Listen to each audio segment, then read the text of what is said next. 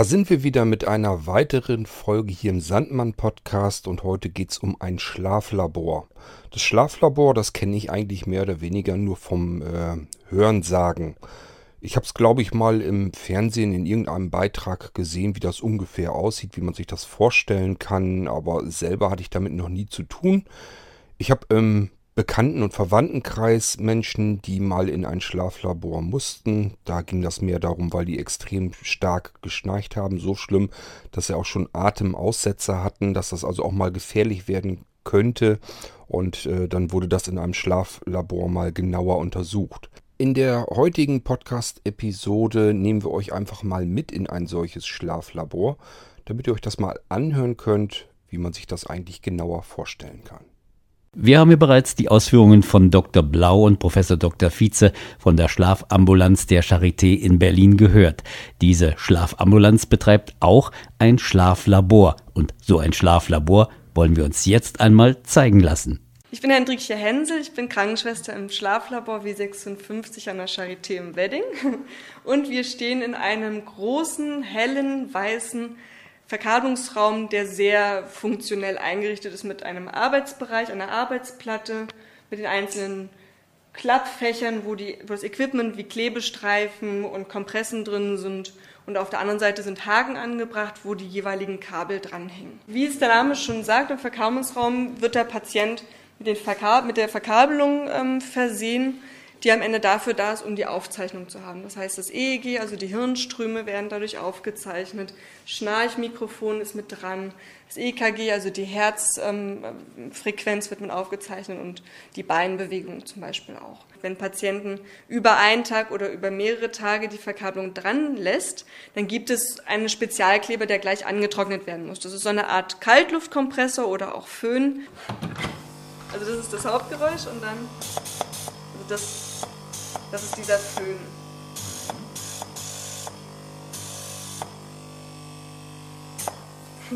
Geräusche aus der Praxis, Geräusche aus dem Schlaflabor hier im Rudolf Virchow Krankenhaus, dem Campus der Charité hier am Standort Wedding. Jetzt kommt so ein Patient hier zu Ihnen, ähm, wahrscheinlich irgendwann am frühen Nachmittag oder wie geht sowas? Dann kommt er und dann machen Sie was? Na, wir fangen immer um halb sieben am Abend an. Der Patient nimmt auf einem der beiden Arbeitsplätze Platz und dann werden die einzelnen Kabel an die Orte angebracht, indem wir sie einfach ankleben. Müssen Sie da erst einmal äh, große Werte äh, nehmen, damit Sie den Startpunkt haben? Haben Sie die alle schon in der Ärztemappe mitbekommen oder müssen Sie erst mal Blut abnehmen, dies und jenes und so manches vorher tun? Es ist so, sobald der Patient in der Ambulanz, also in unserer Zweigstelle, ähm, ein Arztgespräch hatte und der Arzt dort entscheidet, es muss ins Schlaflabor, kommt der Patient hierher. Hier gibt es auch natürlich ein ärztliches Aufnahmegespräch und bei diesem wird dann entschieden, was es noch für Feinheiten gibt. Die Verkabelung an sich ist bei jedem Patienten mit egal welcher Schlafstörung, er kommt gleich. Und Verkabelung stelle ich mir jetzt mal gerade so vor, wie beim EKG schon mal vielleicht erlebt. Hier Zum eine Beispiel. Elektrode, dort eine Elektrode, wahrscheinlich viel im Kopfbereich oder wie? Genau, also vor allem Gesicht, Kopf, das ist mit zehn Elektroden versehen. Dann gibt es, wie gesagt, am Hals eins, vier an den Beinen und drei am Thorax, also für das EKG. Wie ist das so? Sind die Patienten dann erstmal ein bisschen aufgekratzt und aufgewühlt und sie müssen erstmal quasi noch äh, für die gute, ruhige Nacht sorgen? Es ist natürlich so, dass ähm, die erste Nacht immer die holprigste ist. Das kennt man auch aus dem Hotel oder wenn man bei der Familie mal wieder schläft. Aber es ist so, dass jeder in den Schlaf findet. Natürlich, außer er hat schwere Einschlaf- oder Durchschlafstörungen, dann ist es natürlich was anderes. Aber man fängt ja nicht umsonst abends um halb sieben an, damit der Patient lang genug sich an die Kabel gewöhnen kann. Und das Bett, wie gesagt, da hat er auch vorher schon ein paar Stunden Zeit, sich dran zu gewöhnen. Ja, manche brauchen etwas länger, manche sind sehr, sehr schnell mit dem Einschlafen, aber das ist eigentlich für jeden gleich. Oh, ehrlich gesagt, ich würde jetzt gerne mal das Bett sehen. Können wir das sehen? Natürlich. Okay, danke. Wir sind im Schlafzimmer, aber im Schlafzimmer des Schlaflabors hier im Rudolf Virchow Krankenhaus, also Campus Wedding Charité. Und äh, ja, wir haben ein ganz normales Bett hier. Oder was ist das Besondere?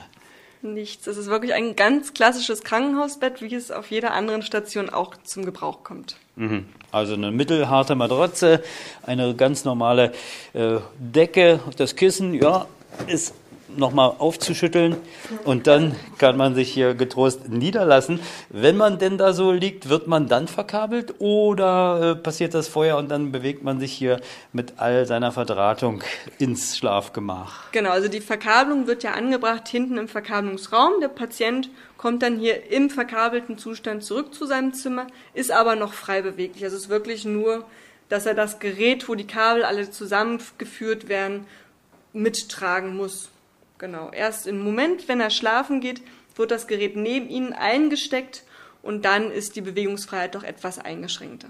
Und dann wird man, glaube ich, auch Video überwacht oder auch wie ist Video das? überwacht, auch die Audio wird aufgezeichnet, also jedes Geräusch wird mit aufgezeichnet, alles was geht.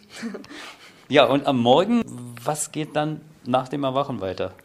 Es ist so, dass ähm, bei uns spezial ausgebildete Fachkräfte arbeiten, die die Nächte des einzelnen Patienten auswerten, und zwar von Hand. Und das zusammenfassen zu einem Protokoll, was dann sozusagen in die Patientenakte eingeschrieben wird und woraus der Doktor zusammen mit dem Patienten dann das weitere Vorgehen erarbeitet.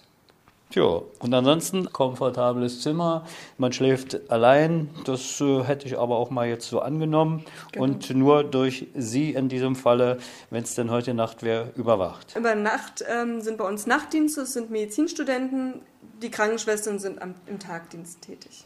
Na denn, bis morgen früh. Jawohl, gute Nacht.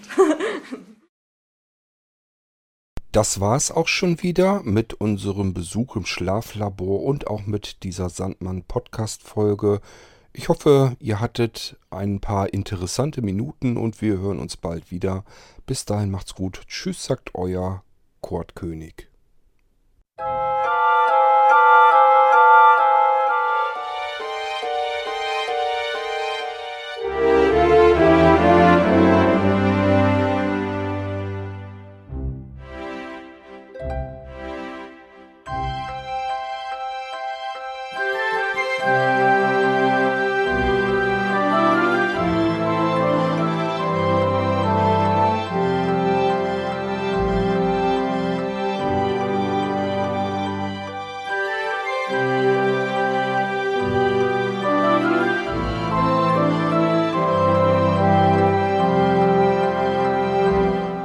Der Sandmann-Podcast ist eine Produktion von Blinzeln Media.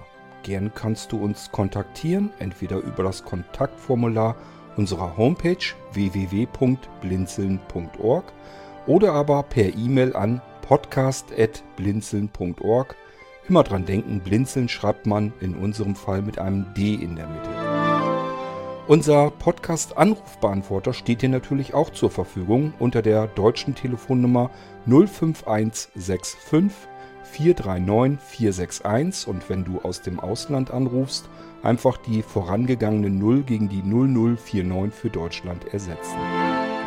Wir bedanken uns ganz herzlich, dass du den Sandmann-Podcast verfolgst und freuen uns auch, wenn du beim nächsten Mal wieder mit dabei bist.